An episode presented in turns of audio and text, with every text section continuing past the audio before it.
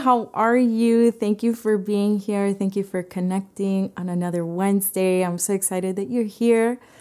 And today is podcast number six, but this is the fourth and final part of the mini series or mini studies that I've been doing of a simplified overview of the end times. And so I'm really excited. We're bringing this to a close. I'll probably do a, a little bit more.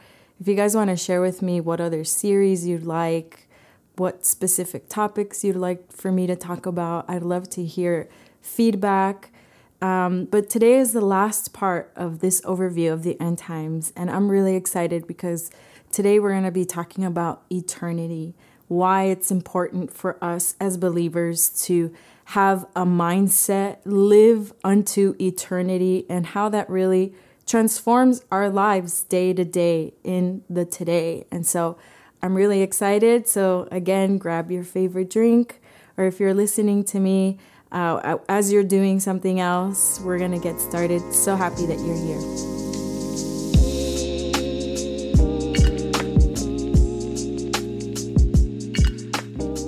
Okay, so we're to get started.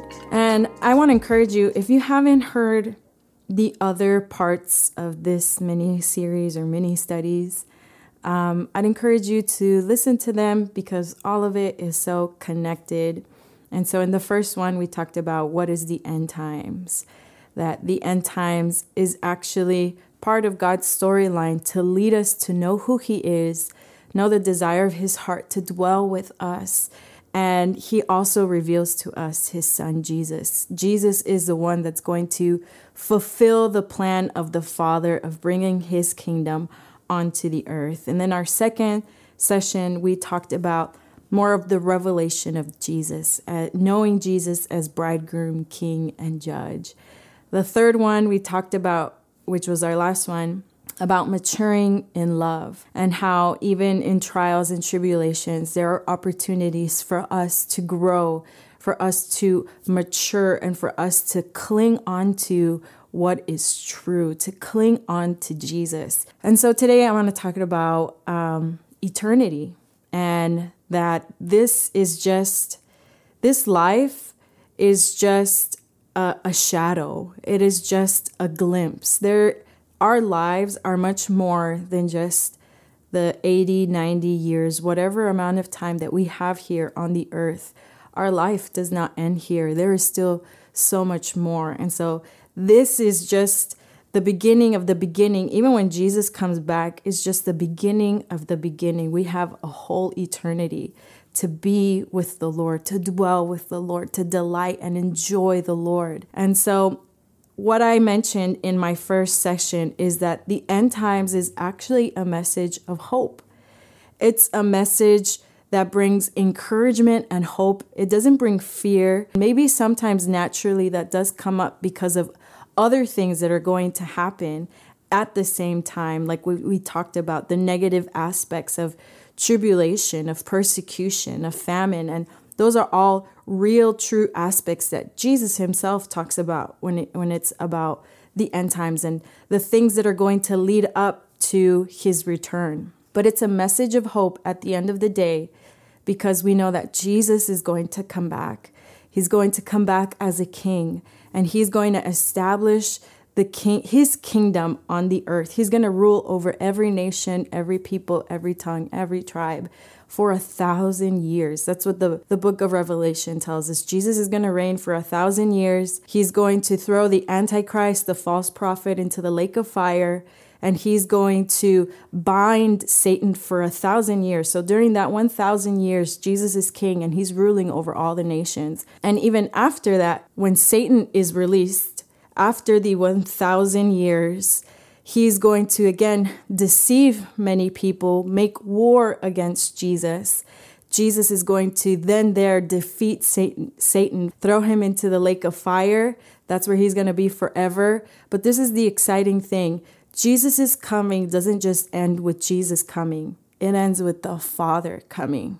And that's something we don't really talk about a lot of times. Jesus reigns on the earth for 1,000 years to prepare the earth, to restore the earth. And we are there with him, restoring the earth discipling the nations. And there's so much to talk just alone about that that point of time, the millennial kingdom, the 1000 years that Jesus is going to reign as king over the earth. Prepare the earth for the Father to come. And the Father is going to come. This is what Revelations 21 talks about that the Father is going to descend with the New Jerusalem. That's the heavenly city. And that's the end of the story. And that even then, the end of the story is just the beginning because that's just going to be the beginning of a whole eternity with the Lord. And so the message of the end times inspires us with hope and it gives us a vision. And this is the vision I want to encourage us to have that is eternity. It's that the Father is coming. There is a city, there is a place that Jesus is preparing. That's what he told his disciples in John 14. He told them, I am going, I'm leaving. When Jesus, before dying on the cross and before ascending, he told them, I'm going to go and I'm going to go prepare a place for you. So there's something beyond this life. And we all know that. We all know that we're going to spend eternity with Jesus. But this should change our lives in our day to day time. This should change the way we manage our money, the way we manage our time, the way that we are. What is our goal? What is it that we're looking forward to? What is it that we're heading towards? As, as people, as humans, we need something to look forward to. And that's actually a call. And I think Philippians 3, the Apostle Paul says it's so clear in Philippians 3. So, the first point that I want to just share is we're called and we're invited as believers to have eternity as our goal, to have eternity as our finish line, to have the new Jerusalem as our finish line, not the other things of this world that are passing away. And the Apostle Paul, Ephes- uh, Philippians 3, sorry, he invites us and he says, I'm forgetting everything that's behind, pressing on towards the glorious prize, the prize in, of the call that I have in Christ Jesus. So the Apostle Paul, and later on, he starts describing in that same chapter, because we have a citizenship of the heavens, in the heavens. So you and I, you're probably listening to me in a different state, maybe in a different country, but what unites me and you and everybody around the world is that we have a citizenship in heaven. It through Jesus, we have a greater citizenship than our nationality here on this earth. And it's the nationality of the heavens that we are a part of the heavenly city of God. We have a citizenship that is above any kind of uh, status, immigrant status that we have on this earth what we have is something higher and something greater. And so the Apostle Paul in Philippians 3 is actually challenging us to look beyond this life. And that is so, so key for our lives because if, if it's not eternity, then what is the finish line that we have? What is the goal that we are pressing on towards? We, we need something to be pressing on towards. For example, I'm not a runner but I'm thinking of somebody who runs. What motivates them is knowing that there's a finish line. What motivates them when they're having a cramp, what motivates them even in difficulty, what motivates them when it's really hard and it's hot and they're sweating and they really want to give up, but what motivates them is I'm close to the finish line. I'm going to get to that finish line. Another really super simple example is I don't like roller coasters. I don't know about you, but I don't like roller coasters. I'm getting, I'm acclimating to my love of roller coasters little by little because of my husband. Um, and even then, there are some times where I tell him, I can't go on this one. You have to go by yourself. Um, but there are some times where I'm like, okay, I'm going to push myself. I see the roller coaster. I'm like, okay, it doesn't look that bad, not too intense. And so I'm going to try. I'm going to try to conquer conquer this. And what helps me in that moment sounds funny, but what helps me is to know this is probably only going to be one minute, two minutes max. Okay, I'm going to push through because I know that it's going to end and it's going to be fine. And again, they're very super simple, superficial examples. But what I'm trying to say, the point what I'm trying to say is we always need a finish line. We always have a goal in front of us. And my question to us is what is that goal? What is that finish line? What is the prize that we're looking forward to? What is it that we have in front of us that keeps us going? And this is my second point. Eternity is not just an invitation, but it, it's actually what helps us go through difficulties and trials and tribulations. This life is full of glories, it's full of victories, but it's also full of challenges and trials and tribulations, obstacles. So when you're trying to press in and you're trying to press on, you want to have eternity or that finish line in mind because that's what's going to help you to press in and press on. It's what's going to motivate you and keep you in the midst of the race, like as a runner.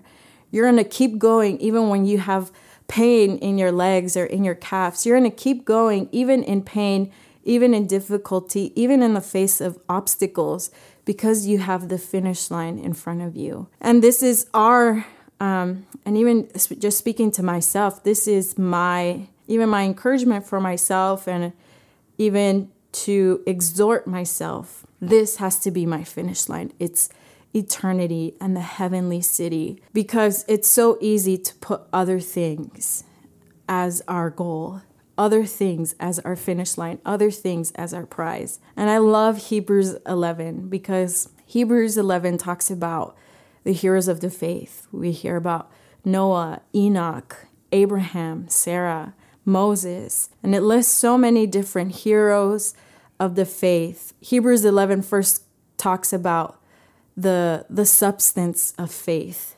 That faith is the evidence. It's the uh, this assurance of the things that are invisible. So it's this assurance of the unseen. And when it starts talking about the heroes of the faith, you see that they they actually lived through a very difficult life. and obviously if we read through their stories in the Old Testament, we can see their journey. We can see their weakness. They were not perfect people. They were really weak and broken people, but they held on in faith, held on to the promises. They held on and persevered in, in obedience, in love for the Lord, even in their weakness, even when they were really immature and they made a lot of mistakes. But they held on and they persevered. And what helped them persevered the writer of Hebrews says is because they had faith in the things unseen. So, for example, I'm going to read it here. This is in Hebrews thir- uh, Hebrews 11 verse 13 through 16, and I love it because this shows that they lived lives that gave a testimony to the people around them and a testimony to us. Even now, to this day, their lives are giving us a testimony that they lived for something greater than this life. And so this is what it says These all died in faith, not having received the promises, but having seen them from afar off. They were assured of them, embraced them, and they confessed that they were strangers and pilgrims on the earth. For those who say such things declare plainly that they seek a homeland. And truly, if they had called to mind that country from which they had come out, they would have had opportunity to return. But now they desire a better, that is, a heavenly country. Therefore, God is not ashamed to be called their God, for he has prepared a city for them.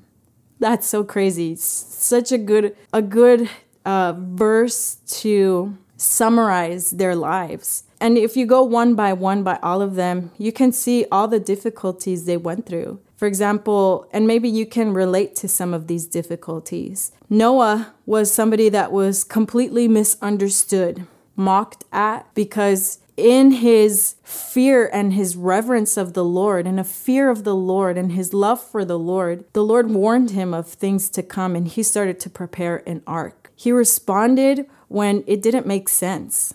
So, have you been in a time where you obeyed God and it didn't make sense? And people around you were accusing you or mocking you or doubting you. Abraham, Abraham was somebody who had to leave everything he knew to obey the Lord. He left everything he knew, holding on to a promise that he was going to have a son, and not just a son, but be a father to nations. And Abraham was over a 100 years old when he received this promise. I mean, think about all the the reproach he had, how misunderstood he was, how maybe alone he was. If even him just leaving his comfort, leaving his home country. Maybe you're in a place where for obeying the Lord, you had to leave your country. You had to be in a different place, a place that you don't know, a place that's new, a place that's uncomfortable, and you're being misunderstood for obeying the Lord. Think about Sarah. Sarah, after, you know, being over 100 years old, held on to the promise. At first, in her immaturity, she didn't believe it. She had a lot of unbelief in her in her heart. She even laughed about it. That's what the book of Genesis tells us. But later on, she fought for that promise to believe it in her heart, to consider that the God who gave her that promise is faithful, and she held on to that promise. So she was probably misunderstood, probably made fun of for her faith. Think about Moses. The writer of Hebrews mentions Moses as well, how he being called uh, part of the, the family of Pharaoh, a son of the daughter of Pharaoh, left all the riches that he had, left his, his place of privilege, left his comfort zone, left all his wealth for the sake of obeying the Lord. And he chose that. He chose obedience over pleasures of sin and over the pleasures he could have had staying in Egypt. And so maybe you can relate to all these heroes of the faith. They were misunderstood, they were mistreated, they were probably mocked, but their lives gave a testimony that they lived for something greater than this life. They lived towards the New Jerusalem. And I love what it says here. But now they desire a better. They, they desire something better than this, this home. They desire something better than this life. And it's a heavenly country. And it's a city that God is preparing for them. He's preparing for me, He's preparing for you. And so when I hear this, when I read this, it strikes my heart and it has to bring conviction into my life of am I living this way? Am I living at a life that gives a testimony to the people around me that I'm not living for this life. I'm living for the next life. I'm living towards the New Jerusalem.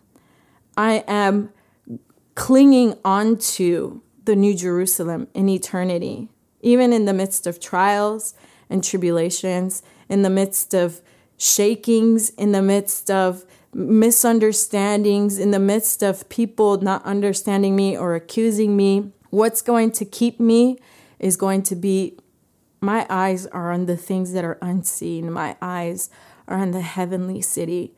My eyes are on Jesus and my eyes are unto eternity. I'm going to spend an eternity with Him. I am a part of that city.